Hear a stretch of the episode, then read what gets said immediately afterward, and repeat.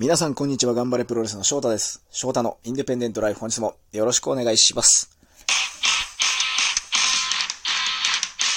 今日もね、ちょっともうザレ言を垂れ流そうかなと思ってるんで、皆さんはあまり心に留めず聞き流していただければなと思っておりますので、お付き合いいただけたらということですが、あの何日か前に僕、ツイッターの方に書いたんですけど、その、朝、ラジオ、午前中に聞いてて、まあ、今ってすごくこう、規制とか、いろいろこう、まあ飲食店も営業時間の一応決まりがなくなって、まあ、対策をしながらですけど、どんどんこう、正常に戻していってる中で、どう、こういろんなことがね、できるようになってきてる中で、やっぱ平日のお昼、午前中とかの FM ラジオだ、そういうテーマがね、多いんですよ。結構ポジティブな、あの、メールテーマだったりとか、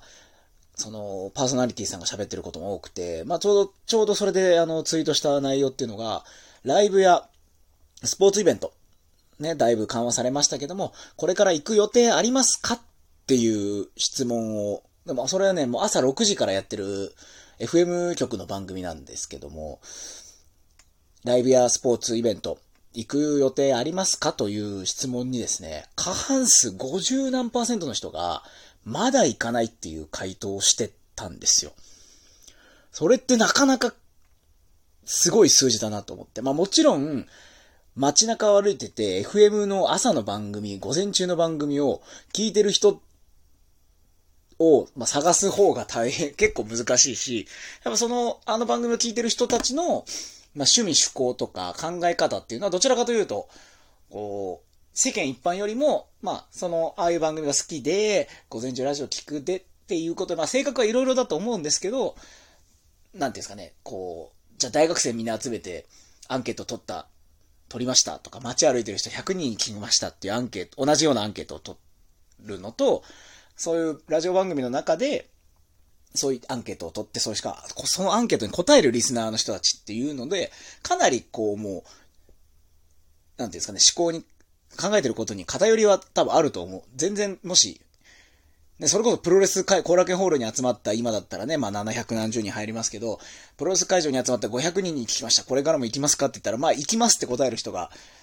まあおそらく8割9、9割ぐらい、もうね、見に来てるしっていうことであると思うんですけど、まあ、その番組では5割を超えていたということで、結構僕の中で衝撃で、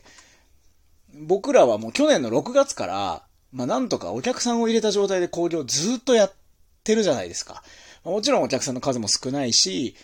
まあ前回もね、ちょっとザレ言喋りましたけど、まあやっぱ静かにエンターテインメントを見る、楽しむということで、僕の中ではも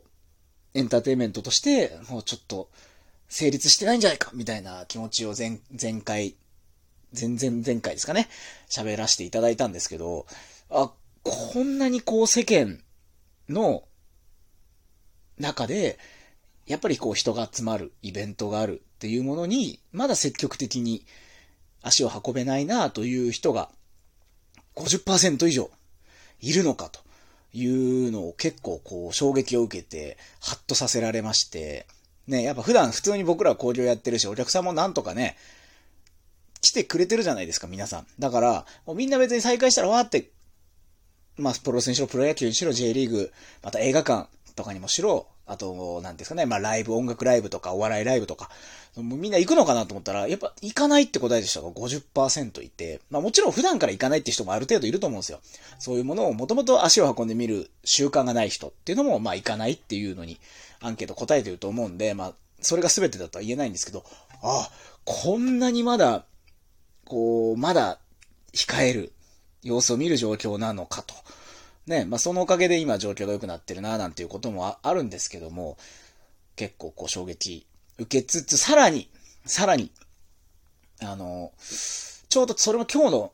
今日だったかな今日、またラジオ聞いてて、まあね、お前どんだけラジオ聞いてんだよって話ですけど、今日もラジオ聞いてては、そういうポジティブなね、こんなん、あのメールテーマが最近多いということで、再開しましたっていうのがテーマだったんですよ。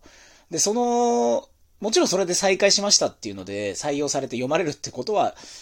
読まれる人たちっていうのはもう何百通の中から何通かしか読まれてないだけで全てではないんですけど、結構、1年ぶりに映画館行きましたとか、あと、本当に数、1年何ヶ月ぶりに、今までこう、お料理教室を開催されてた方で、ようやくこう対面で料理教室再開しましたとか、ま、趣味で草野球とかバスケットとかやってた人が、ようやく仲間たちと集まれました。1年ぶりですとか。いうおはがきが届いていて、だこのプロレス界が去年の6月から普通に、普通ではないですけど、お客さんを入れて工場をやっているという状況にあまりにも、こう僕が慣れすぎていて、まあもちろんその、ね、テレビをつければプロ野球だったりとか、その音楽ライブもやってますけども、思った以上に、その、世間のエンタメとか、楽しむっていうものは、あと飲み会を1年ぶりにありましたっていう人もやっぱいるわけですよ。いるんですよ、やっぱりたくさん。っていう人が、ね、いて、皆さんの周りにもいるかもしれないし、僕もね、まあやっぱ圧倒的に外食、人との外食っていうのはすごく減ってね、ようやくちょっと、ここ1ヶ月ぐらいで戻って、戻ってきてはいないですけど、まあ、ちょっとずつあるかなって予定入り始めたなっていう感覚なんで、まあ皆さんもそうだと思うんですけど、すごくこう、当たり前にプロレスの交流をやってることを当たり前と思いすぎていて、いや、もっと日本の国内のエンタメとかスポーツ、ライブスポーツっていうものは、思った以上に止まってたんだっていうことを気づいたんですよね。で、まあね、ネットで配信を見れば、アメリカとかイギリスとか、プロレスをはじめサッカーとかテニスとかももう何事もなかったかのようにお客さん入れてバンバン騒いでっていうことになってますけど、日本はまあそうはいかないと。まあ慎重になってる人もまだいるし、実際規制もまだある。という中で、でプロレス界をちょっと見たときに、これも僕の持論なんですよ。持論、完全な持論なんですけど、プロレスファンって減ったと思うんですよ。会場に足を運んでプロレスを見る人って減ったと思うんですね。あ、コロナの状況が落ち着いたから見に行こうじゃなくて、もうプロレスに興味がなくなった人ってかなりの数がいると思うんですよ。分母がもう、はい。あ、もちろん、あ、なんか今まではな、たくさん工場見に行ってたけど、まあ、月に1、2工場に絞ってますなんて話を聞いたりもしますし、本当に選んで行ってますとか、いう人もいると思うんですけど、単純に分母ってものすごく減ったと思うんですよね。この1年半で。やっぱり会場で見れない。で、会場に行っても声を出せないし、わざわざそういうところに行かなくてもいいか、配信で見ればいいかっていう。別に配信で見ててもやっぱ歓声もないし、なんか会場もガラガラだし、別にまあ見なくていいかっていうことで、まあ、わかんないですよ。実際そうじゃないのかも、潜在的に潜んでるかもしれないですけど、僕はものすごく分母が減ったと思うんですよね、プロレスファンの。ライ、ライト、ライトからヘビー、がっちり見る人と、ライト層のその間の中間層がかなり減ったんじゃないかなと。ライト層はかなり減ったと思うんですけど、その中間でこう、まあそれなりにこう、ハマり始めてましたみたいな人がズコッと減ったような、気がしていて、でもうそうなってくると、このね、だんだん規制がもし緩和されて、えっ、ー、と、収容人数が緩和されてきますと。で、まあ、さらに、まあ、普通にマスクをした状態で、まあ、歓声を上げての応援だったりとかもいいでしょうとか、まあ、いろいろもね、どうなるかわからないですけど、規制の緩和という方向には向かっていくとは思うんですよ。そうなった時に、単純に分母が少ないと思うんですよね、今ね。ってなると、やっぱ、本当に今大事なことって、プロレスファンって、ほっとけば後楽園埋まるぐらいは存在してるからじゃなくて、本当に多分、下手したら後楽園埋まるほどプロレスファンってもういなくなっちゃってるかもしれない。ぐらいの危機感を僕は、こう、ね、ちょっと感じるんですよね。1500人プロレスファンがいないんじゃないかぐらいの。だからそんなことないんですけど、そんなことはないんですけど、あの人たちはもうプロレスにもう一回足を運ぼうつってさせるのってものすごく大変なんじゃないかなと。よっぽど頑張らなきゃいけないんじゃないかなっていうのをね、すごく思ってます。だから本当にその今分母が減ってるんで、改めて真摯に、こう、プロレスに向き合っていかなきゃいけないなと。本当に一人一人、あ、プロレス見に行ってみようかな。プロレスあ、面白いね。あ、やっぱ久々に見たら面白いねっていう人を、本当に、地道ですけど、一人一人増やしていく。あ、ちょっと状況も落ち着いたし、久々にプロレス見に行ってみようかなっていう人がいるかもしれない。その人を一人一人一人一人ちょっとずつちょっとずつ増やしていかないと、分母が増えていかなくて、本当に取り戻せないんじゃないかなと。